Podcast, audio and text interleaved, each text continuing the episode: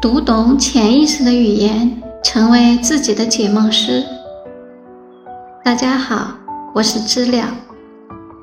今天我们继续噩梦的警示。以前有一个故事说，曾经有一个人，他是一个乞丐。但他每天晚上做梦，总是梦见自己是一个非常富有的大富翁，然后过着很幸福的生活。后来有一天，他真的幸运的成了大富翁，也许是中奖券了。但是他每天晚上做梦都梦见自己是乞丐。那问题来了。哪种生活是更好的呢？但是我想到的是另一个面，不是说哪种生活是更好的，而是为什么有些人他现实生活中可能活的是一个乞丐，但梦却梦得很好呢？可能就是这些人，他虽然过着很贫穷的生活，但他内心深处是满足的。比如说，孔子有一个弟子叫颜回。孔子夸他说他很穷，可能什么好吃的也没有，就一杯开水，一点粗茶淡饭，家里也没什么东西，可能枕头都买不起，睡觉就枕着自己的胳膊。但是人家开心啊，人家一天到晚都活得好开心。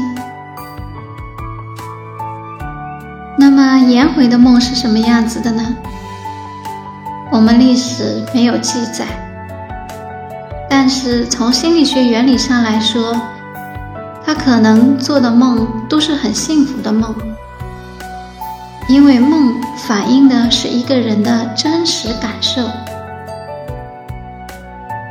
相反，有些人可能在现实中很富有，比如。那个谁谁谁，他可能很有钱，但是可能在他内心中并不一定幸福，当然也不一定不幸福。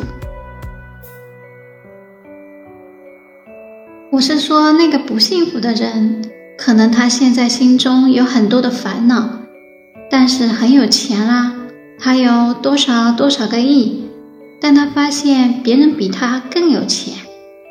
他其实心里面很烦恼，那可能在他的梦中，他就会梦见自己是穷困潦倒的，所以这对他来说就是一个噩梦。所以，我们回到我们的主题，为什么有些人会做噩梦呢？其实做噩梦就说明他在内心中有一些不快乐、不幸福，有一些烦恼，有一些痛苦，或者有一些担心。所以，其实噩梦它有一个很重要的作用，就是它是一个警示钟，它会警醒我们。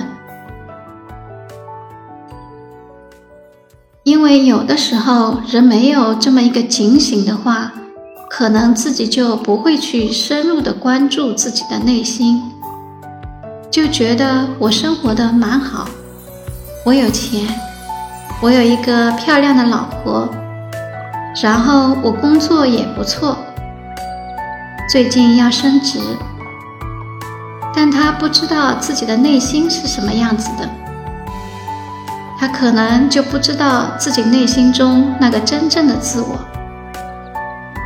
可能并不见得幸福，或者可能已经压力太大了，已经不堪承受了。这个时候，如果他做了一个噩梦，也许能提醒他一下，反而让他发现。现在的生活中有一些自己没有看到的威胁，自己的生活需要改变。有一些噩梦是没有结尾的，就像你梦到一个阶段的时候，突然一下子惊醒。这种突然惊醒的噩梦，实际上它都是你的潜意识中在思考一个问题，提出了一个问题。好，今天我们先讲到这里，明天继续噩梦的警示。